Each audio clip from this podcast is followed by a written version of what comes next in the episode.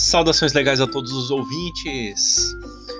Hoje, 30 de junho de 2021, eu sei que eu disse que no próximo podcast a gente ia dar continuidade às noções introdutórias, aos conceitos, sentidos e sistemas do direito administrativo.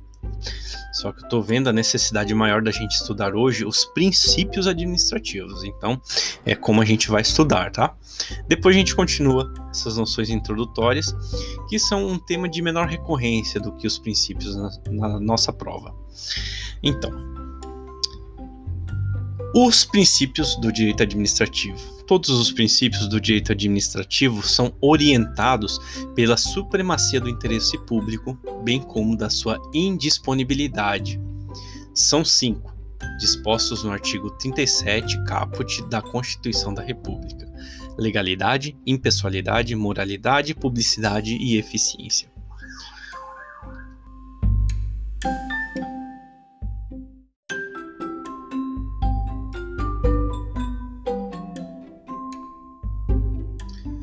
Outros princípios também se encontram expressos na Constituição Federal, como a isonomia, o contraditório, a ampla defesa, fora os demais que se encontram implícitos, seja na Constituição da República ou expressos em disposições infraconstitucionais. Então, o princípio da legalidade. Este princípio não exclui a atuação discricionária, que, aliás, vai de encontro com a atuação arbitrária do agente público. Discricionariedade é quando o administrador atua conforme a razoabilidade e a proporcionalidade, não se esquivando dos comandos normativos, dos valores definidos por princípios, pela moralidade. Na arbitrariedade, o administrador atua à margem da lei, dos valores que se conduzem ao ordenamento jurídico e à sociedade. Legalidade não se confunde com reserva legal. Reserva legal quer dizer que o ato vincula-se a determinado comando de lei. Há exceções ao comando de lei, podendo a atuação administrativa pautar-se em decretos, medidas provisórias, estado de sítio ou defesa. Reserva legal é quando há uma espécie normativa própria a determinado negócio jurídico. A legalidade que se pauta o administrador não deixará de observar a reserva legal ao ato que deseja consumar. Legalidade não se confunde com a legitimidade, a juridicidade.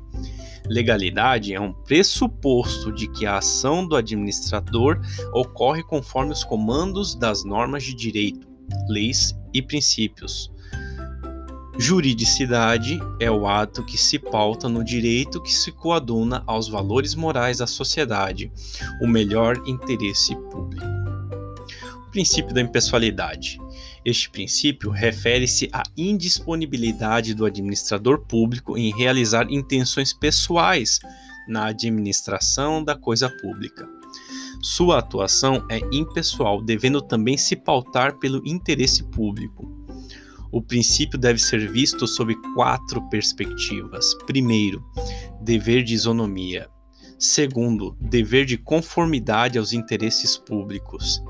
Terceiro, vedação à promoção pessoal do agente. E quarto, a imputabilidade, quando o ato não deve ser atribuído à pessoa do servidor público, e sim à administração. O princípio da impessoalidade traz reflexões sobre o tema do nepotismo. A nomeação de parentes ou cônjuges da autoridade pública é condição que vai de encontro não só à impessoalidade, mas a todos os princípios do direito administrativo. Não por isso o artigo 117, inciso 8 da Lei 8112 de 90 traz expressamente a vedação ao nepotismo, tendo sido alvo de discussões doutrinárias e, inclusive, sido tratado diretamente em resoluções do Conselho Nacional da Justiça.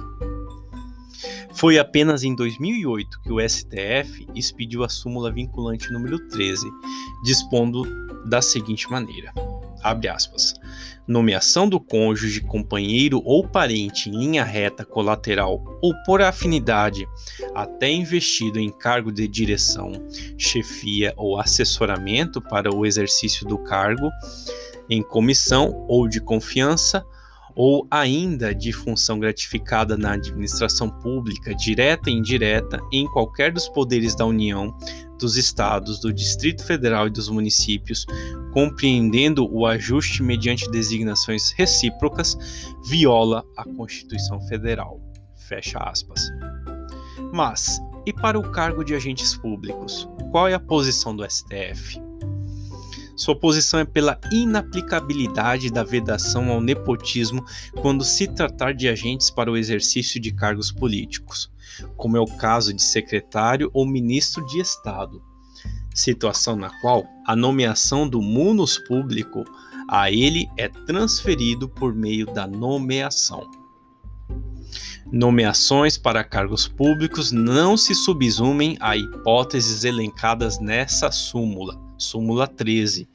É a reclamação número 6650 de relatoria da ministra Ellen Grace, julgada em 16 de outubro de 2008. Mas não é um afastamento absoluto o cargo, o cargo político da súmula vinculante número 13. Ainda assim, pode esta súmula ser aplicada.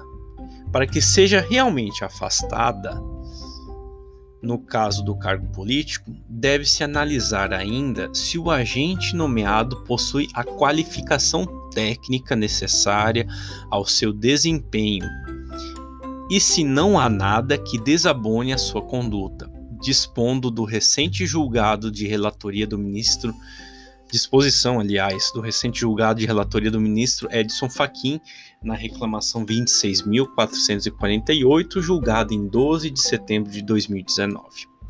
Então, em resumo, quando se fala em pessoalidade no direito administrativo, deve-se levar em conta a possibilidade de o gestor contratar alguém próximo a si,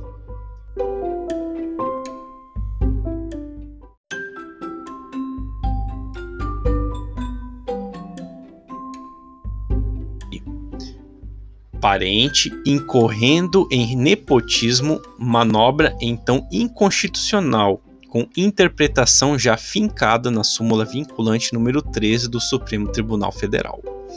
Há, porém, exceção quando do cargo público ocupado for de natureza eminentemente política. Mesmo assim, o critério da razoabilidade será um pente fino à exceção, isso porque se admite esta exceção quando verificado que o mesmo que mesmo sendo parente do gestor público, o postulante ao cargo político possui as devidas qualificações técnicas para tal. Eu estimo bons estudos a todos e boas escutas. Até o nosso próximo podcast.